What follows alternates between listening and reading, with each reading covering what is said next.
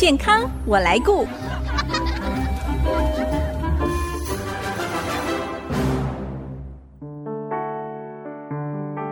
IC 之音 FM 九七点五，欢迎进入健康我来顾的节目，我是代班主持人小青。今天在我们节目中要带大家来聊聊的这个健康话题，我想在这个高龄化的社会。大家都知道会有生命尽头的一天，更希望能够在尽头的那段日子能够走得有尊严呢。所以呢，今天我们的题目呢是定做我的毕业典礼，要跟大家聊聊预立遗嘱咨商。而我们线上非常荣幸邀访到的呢，就是我们台北淡水马街医院安宁疗护示范中心主任方俊凯方医师，在我们的线上了。Hello，方医师你好。主持人好，各位好。一开始就想要请医师跟我们分享一下，呃，其实我们现在比较多，像我为了做这一次的的访问，我问了身边的人，大家好像哦比较常听到的是所谓的 DNR，哦，就是我到时候就不要救我了啦，这样。啊、或者是呃，我们比较有听到的是安宁缓和医疗条例，哦、就是知道一些末期的重症的病人，我们呃决定采取安宁的方式。但是对于预立医嘱，哇，我身边分两派，一派很懂，他们已经有去做过咨商，一派就觉得嗯。这跟 DNR 有什么不一样吗？那跟安宁又有什么不一样吗？那那那到底是做过这个又可以做那个吗？所以今天我们就要请方医师来跟我们好好的分享了。好，那首先就要请方医师讲解一下哦，什么是预立医嘱？预先立下医嘱，这是怎么样的一个方式呢？还是什么样的一个咨商的门诊呢？基本上呢，哈，如果我们人都清醒的状况之下。需要预立吗？不需要。嗯，是。我们清醒状况下，我们随时可以表达我们的意思做决定。是。可是呢，人生在世就是有时候会发生，就是我们没有办法完全表达我们自己意思的时候。那这时候呢，如果我们自己没有先预立医嘱，告诉人家说我想怎么样的话，嗯，那就变成周围的亲亲友需要帮我们做决定的。是。但是亲友做的决定是不是真的符合我们自己的想法呢？那就，嗯，那就不一定嘛。所以呢，哈。呃，才会有在二零一五年十二月十八号呢，我们立法院通过所谓变人自主权利法。那正是在二零一九年的一月六日呢，哈上路，就是针对某些特殊的情境呢，然后让我们在让我们可以呢，哈，在我们还健康清醒的时候呢，哈就可以预先设想，万一哪一天我真的遇到那种情境的时候，我想要怎么样啊，才不会让别人哈就是很困扰，以及或者是说别人。做了一些我们根本就很不想这样子做的一些决定。是，哇，这样听起来真的是很多人，呃，像我自己，我们现在这种四五十岁的年纪，已经上有老下还小的时候，真的会在想说，哇，那自己以后要走这一段的时候，真的希望可以有自己的权利，又不希望有太多不相干的人来干预。所以预立医嘱听起来真的是。我们现代的人很需要的一个咨商哦。那如果我们想要来进行这样的一个预立医嘱的咨商，我们是先要先准备什么吗？去得到这样的一个咨商呢？首先呢，预立医嘱在国外跟在台湾事实上有两种不同的概念哈。是在国外的话，很多时候它是根据你已经有某种疾病了，有种某种疾病状况之下呢，那我再跟你提说那。接下来你的治疗可能遇到什么状况？我们先把它写清楚、说明白。嗯嗯啊，这是其中过去一种，这种往往都比较会列在癌症的诊治里面。往往走这一种的，它不一定有很明确的法律规范。就像日本，日本呢，哈，它呢是以伦理导向来做这件事情。它它这个医院也推行，也鼓励大家去做这样的预立医疗咨商啊。但是呢，它并没有法律强制规定说要这样执行。嗯，那台湾呢不一样。台湾呢，它不是为单一疾病别的方式来说，你可以这样，可以那样，不是，嗯，它是透过五种特殊的状况来做决定，而这五种状况呢，是你还很健康的时候，只要你是成年人，嗯，那台湾十八岁以上就可以开始做这样的一个预立状况了，哦，十八岁以上，十八岁以上就可以了哈，就是说你意识清楚，然后呢，你呃自己哈可以明确的表示，那最好呢哈是还有两位。呃，见证人特其特好，最好其中一位还是二等亲里面的亲友哈，会比较好。但是这也不是绝对非这样如此不可啦，因为有些人他家庭的因素或各方面因素，他就是二等亲。哦，那但是至少两位见证人确定说这个是你自己本人的意愿的，不是在任何人胁迫你啊，或者是说你不知情状况下做的就可以。所以呢，台湾这个有法律规范的，它是讲五种特别情境。嗯，那哪五种呢？哈，第一个是所有疾病的末期疾病，末期人，末期病人。那这末期病人哈，刚好他呢，如果要更明确讲的话，他就是符合我们另外一个法律叫做《安宁缓和医疗条例》里面所定义的这个末期疾病。嗯啊，那意思说呢，在医学的临床实证上，大概呢哈，就是近期内因为这个病死亡不可避免的，大家就符合这个条件。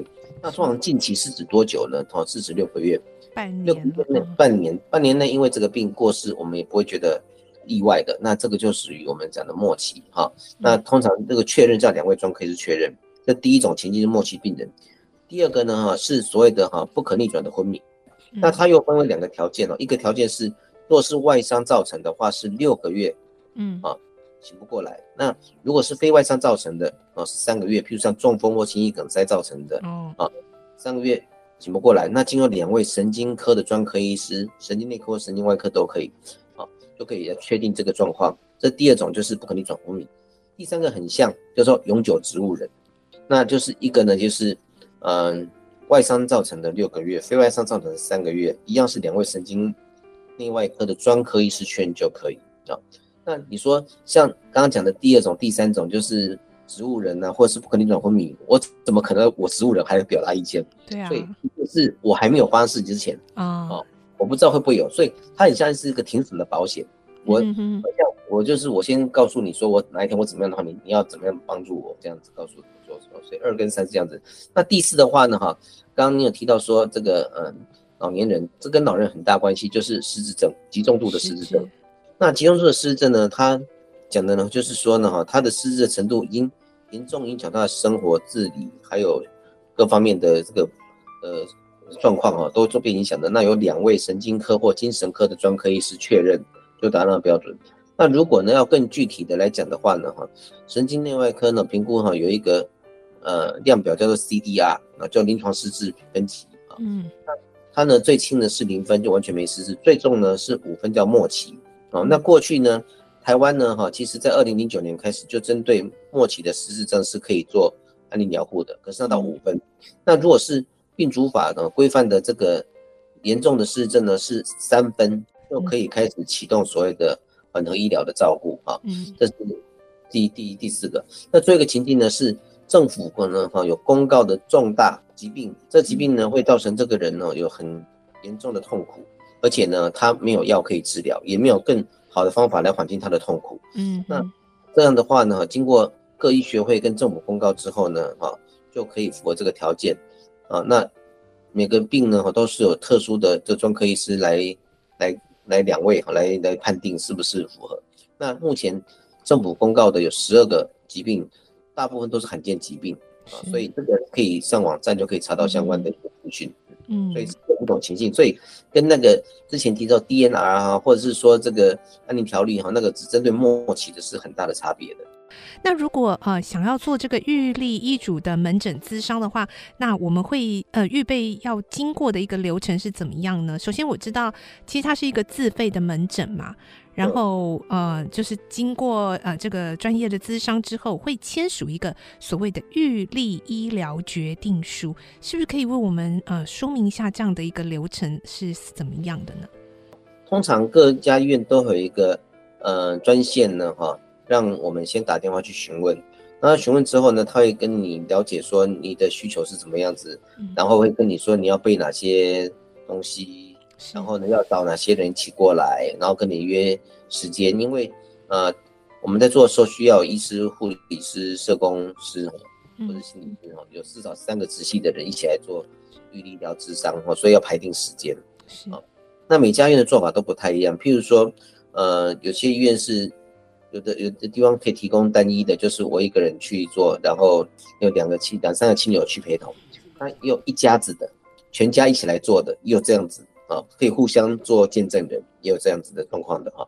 那另外呢，我目前还有比较是属于社区团体式的啊，就是说他们是亲朋好友，他们在社区，我们经过宣导之后，他们也有意愿的话，我们也可以跟卫生局报备资源，然后到社区去开设。甚至我有做过一家族的，他们一整个家族对这个事情呢非常的在意。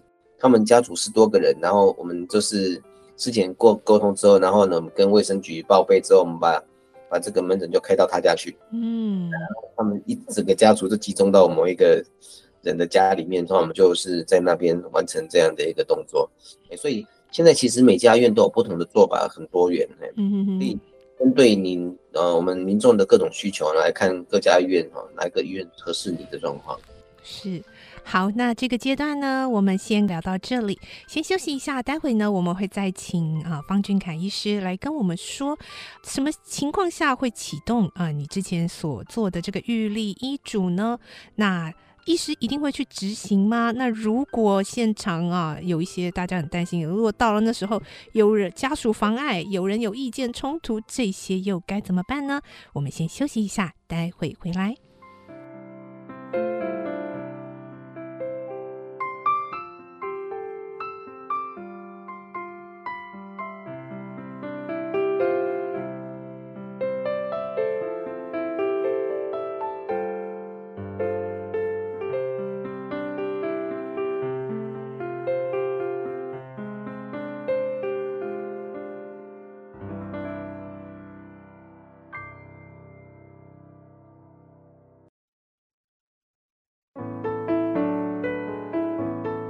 再度回到健康我来顾节目，我是代班主持人小青。今天带大家在节目中来聊的，嗯，是我们大家每个人最后都会来到的人生的毕业典礼，是不是能够量身定做呢？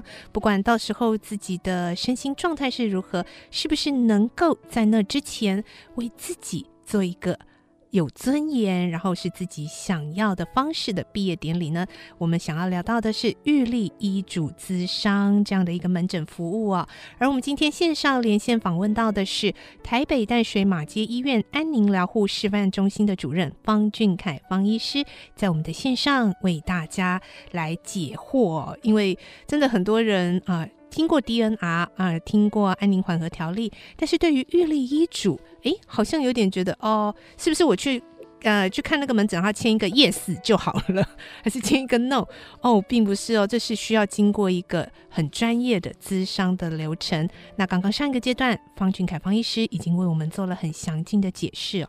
而这个阶段呢，我们要再请方医师来跟我们啊、呃、说明一下，如果这个预立医嘱，我们这个就是决定书已经签了。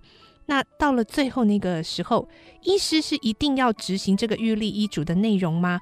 万一那时候就是送送我们来的家属啦，或者是配偶啊，突然说不行啊，一定要怎么样啊？如果有这种冲突的时候该怎么办呢？没有错，很多人会这样的思考哈，担心哈。不过根据啊我们现在现行的医这个病人自主权利法的条文呢规定呢哈，就是这个医疗机构呢哈。一定要按照你本人签署的预立医疗决定来执行，而且这个决定书呢，它是挂在我们的政府的云端系统里面的，全国的医院只要透过你的健保卡一注记一插卡下去的话，都读得到。所以他一定要按照这样做，而且他有说，如果你没有办法做到的话，你要把它转到可以执行的医院去，你不可以把它是嗯放在你手上，不可以这样子哈。那所以呢哈。关键不在于说旁边人说什么话，关键在你怎么签啊！所以怎么签？你怎么签？到底会不会有远方的亲友呢来来干扰？说我不要这样，我不要那样，你要听我的话。嗯、因为很多时候可能亲友都知亲好友不住在身边嘛，所以他们回来的时候有时候不了解状况，他会有些额外的要求，对不对？嗯，对。但是如果呢，哈。你怎么签署的话，那么就可以很清楚按照你的意思来做。嗯，所以呢，其实它是这样子。刚刚我讲的五种的临床情境嘛，是五种临床情境呢，哈，它都要分别去签署。我要不要接受所谓是维持生命治疗？嗯，包含像他插人工气管呐、啊、心肺复苏术啦、哈心脏按摩啦、哈还有输血啦、叶克膜啦、哈洗肾等等这些哈的部分哈，叫做维持生命治疗。那另一个部分叫做哈。人工营养体流体喂养，比如说大麦静脉注射啦，哈、哦，插鼻胃管的灌食啊，或者是说胃造口灌食，啊、这两个部分，所以每一个临床状况都要去分两个部分，你要怎么签啊？那这两个呢，哈，它每一个下面又分为四个选项，嗯，第一个选项呢，哈，就是我就不接受所谓的人工营养流体喂养，也还有说我不接受这个维持生命治疗，这第一种啊，就勾选第一种的话，那是说如果经过两个月专科医师判定说已经达到那个要求了，我就不要再接受了啊。那第二种是什么呢？第二种是说，我就觉得我比较特殊，我觉得如果哪怕是专科医师判定的，我都还希望呢再多一点时间给我，嗯哼，啊，他就要写说我要再多两个月或一个月啊。